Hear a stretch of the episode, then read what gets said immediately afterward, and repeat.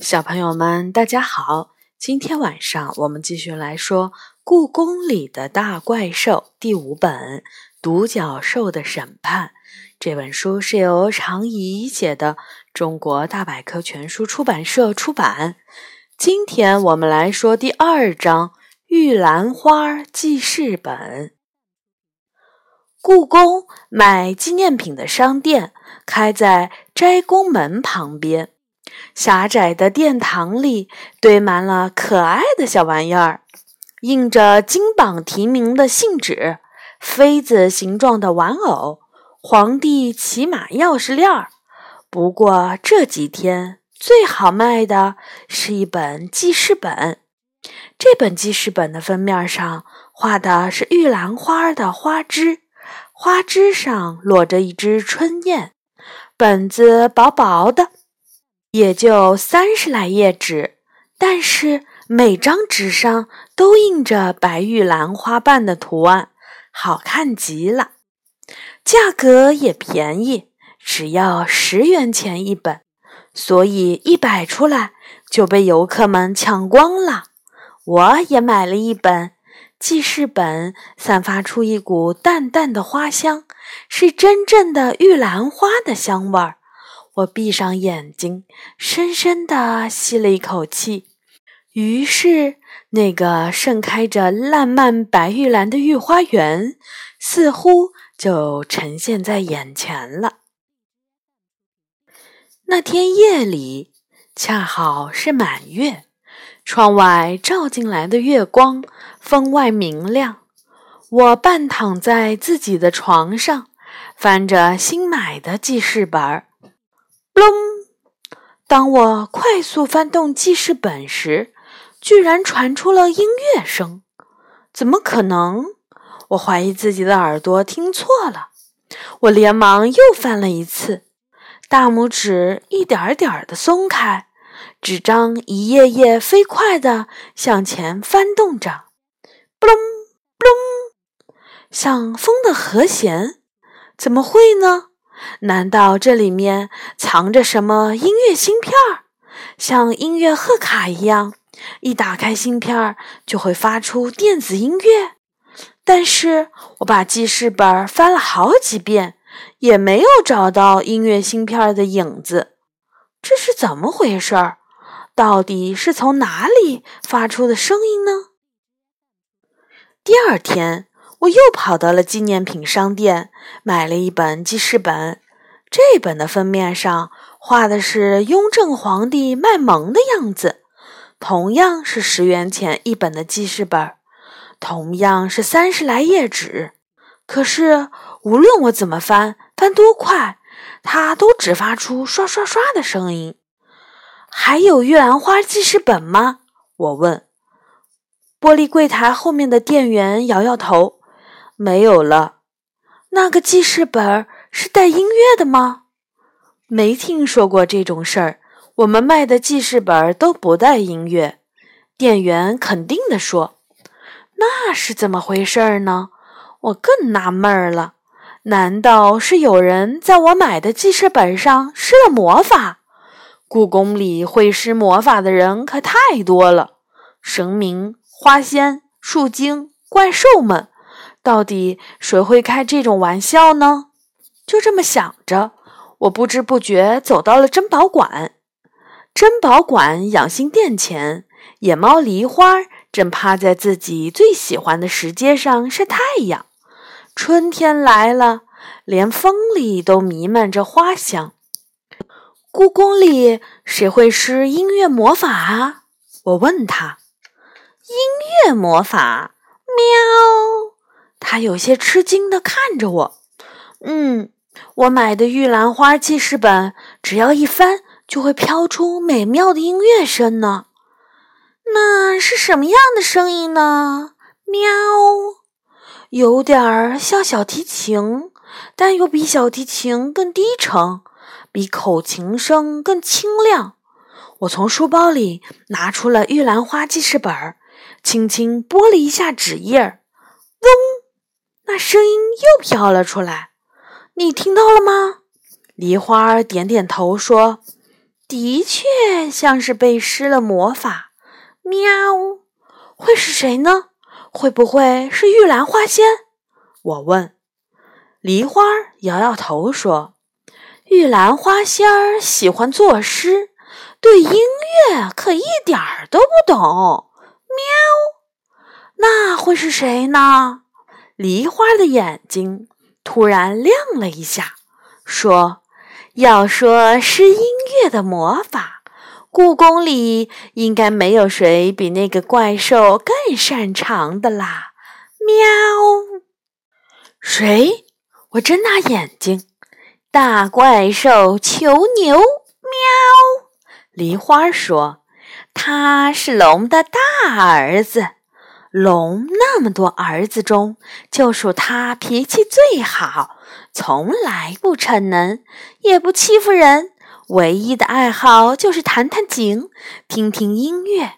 要说是音乐的魔法，没人比他更厉害了。”我就像是一个一直找宝藏，突然找到了线索的人一样，一下子跳了起来。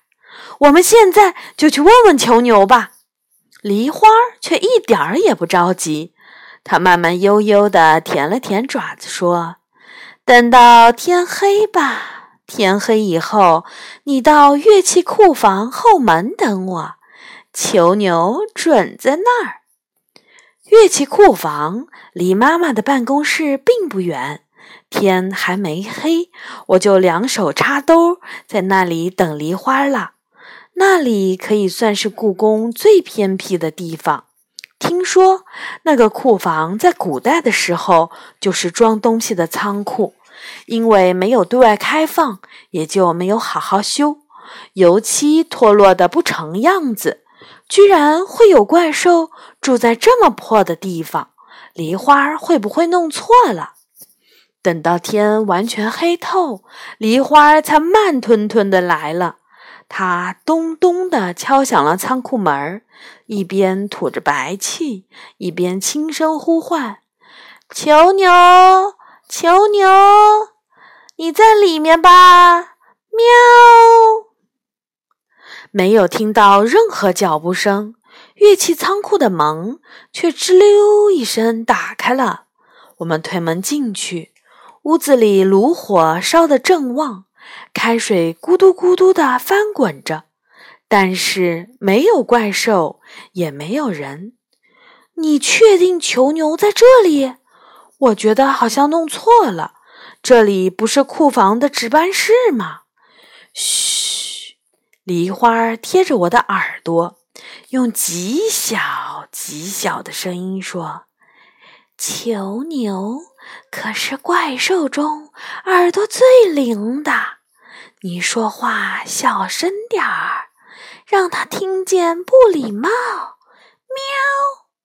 刚说到这里，屋外就响起了悉悉嗦嗦的声音，像有什么东西在爬似的。又像是有人在地上拖着又大又重的行李箱，发出的吱吱声。门开了，只见一个长着龙头、蟒蛇身体的怪兽爬了进来。让你们久等了，怪兽说。只见他手里拿着一把漂亮的胡琴，小巧的红木琴上雕刻着龙头。松树精刚刚送来了上好的松香，他笑呵呵地说：“说着，他拿起手里琥珀色的松香，仔细地擦着琴弓，一股松树油脂的清香慢慢飘散。我深吸了口气，这是夏天的气味儿。这把胡琴上还雕刻着囚牛的头像呢。”喵！梨花在一旁搭话。大怪兽囚牛温和地笑着说：“谁让我以前喜欢蹲在琴头上听琴声呢？”说完，他放下手里的松香，拿起了琴弓，拉起胡琴来。那声音比小提琴低沉，比口琴清亮。让我想起了冬天的金水河流淌的声音。我闭上眼睛仔细听，没错儿，玉兰花记事本发出的声音，不正是胡琴的声音吗？我猛地睁开眼睛，一边笑着一边嚷了起来：“没错，就是这个声音，是你的魔法吧？玉兰花记事本音乐的魔法，就是囚牛的魔法，对不对？”囚牛停止拉琴，好奇地看着我：“这个小姑娘是谁呀？”“对呀，还没有自我介绍呢，这也太不礼貌了。”“我我叫李小雨。”木子李，下小雨的小雨。我妈妈是仓库保管员。我一字一句地回答道。囚牛点点头说：“好，知道啦。这回就知道李小雨的声音是什么样了。我的声音，我啊，没有别的爱好，就喜欢听音乐和收集声音。”囚牛回答。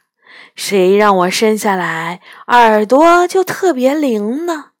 因为这个耳朵里老是闹哄哄的，就是几千米外的地方打个雷，我也能听见。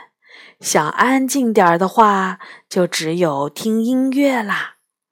那玉兰花记事本里的声音是怎么装进去的呢？我认真地看着它。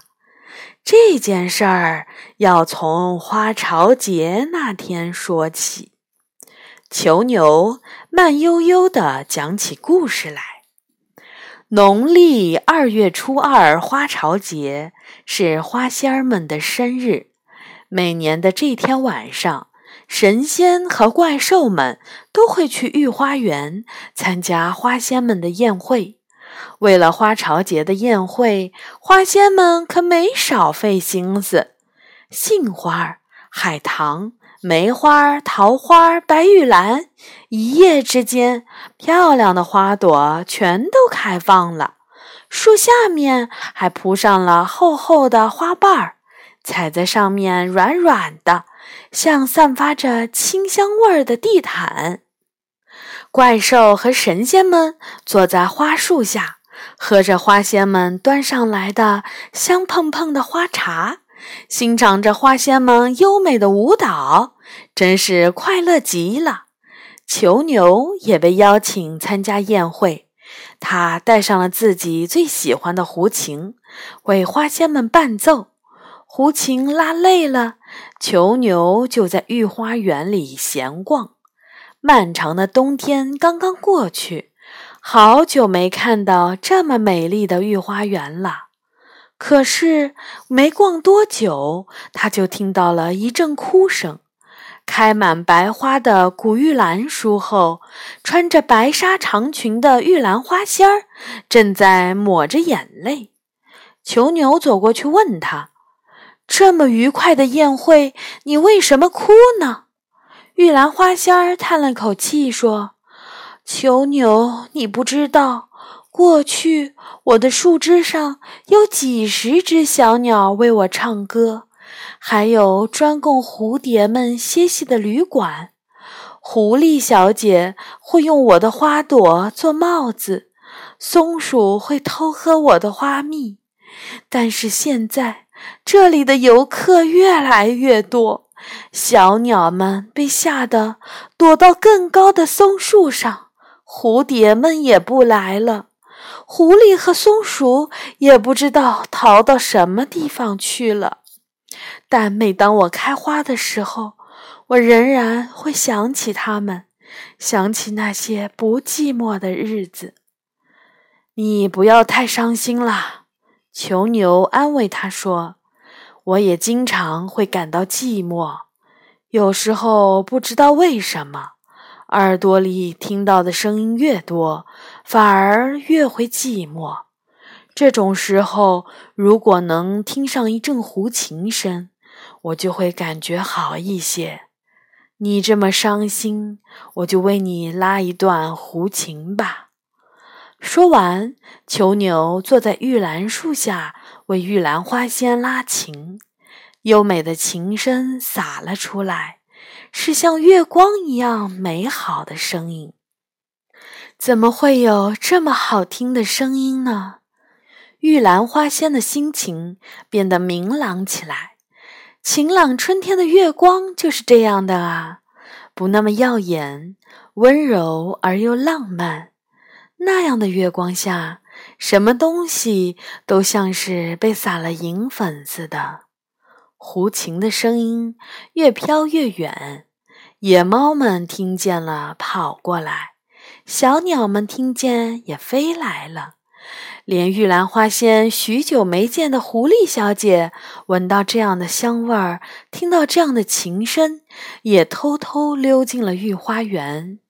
大家和着琴声，扭起了身子，小声哼起了歌。玉兰花仙儿好开心呀！到底有多久没这么开心过了？她都想不起来了。没过多久，音乐结束了，玉兰花仙突然觉得有些舍不得了。她想，这么好听的琴声，却只有他们听到。如果其他人能听到，也一定会像他们一样快乐吧？囚牛。我有一个主意，他脑袋一热，脱口而出：“我们把花香和琴声与更多的人分享，怎么样？”囚牛纳闷儿地问：“怎么分享呢？”这个我有办法呀！玉兰花仙凑到了囚牛耳边说：“不久前，有个年轻画家来画古玉兰树。”他告诉我，故宫为庆祝春天的到来，定制了一批玉兰花记事本。我听说那些记事本已经做好了，现在就放在仓库里。我们用魔法把玉兰花的香味儿和胡琴的声音装进那些记事本里吧。这倒不是多难的魔法。囚牛动心了。喜欢音乐的人都希望把自己热爱的乐曲分享给更多的人，那就这么办吧。他点点头。于是，玉兰花仙带着大怪兽囚牛，在那个月亮特别明亮的夜晚，溜进了故宫的纪念品仓库。仓库虽然不大，但却堆满了大大小小的箱子。玉兰花仙不知道用了什么魔法，一下子就把刚刚印好、还带着墨香的玉兰花记事本找了出来。他拿出玉兰花嫩黄色的花蕊，磨成黄色的颜料，用玉兰花枝做成的毛笔，为记事本上的玉兰花图案点上了漂亮的花蕊。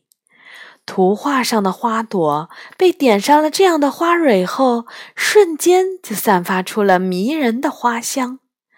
囚牛在小小的仓库里拉起了胡琴，胡琴发出的声音不再随风飘散，而是变成了蝌蚪般的音符。你挨着我，我挨着你，飘在半空中。囚牛是一个小小的魔法。它们便像橡皮泥一样被揉到了一起，再被分开时，已经变成了记事本中一条条的格子线。只要有人轻轻拨弄纸页，这些格子线就会发出动人的声音。香喷喷、会发出音乐声的玉兰花记事本，第二天就被摆进了纪念品商店的柜台里。进入商店的人目光会不由自主地被它吸引。不出三天，几百本的记事本就都卖光了。好神奇的魔法啊！我不禁感叹：能买到这么特别的记事本，我可真幸运。和囚牛告别后，我和梨花踏着月光，急匆匆地往回走。夜已经深了。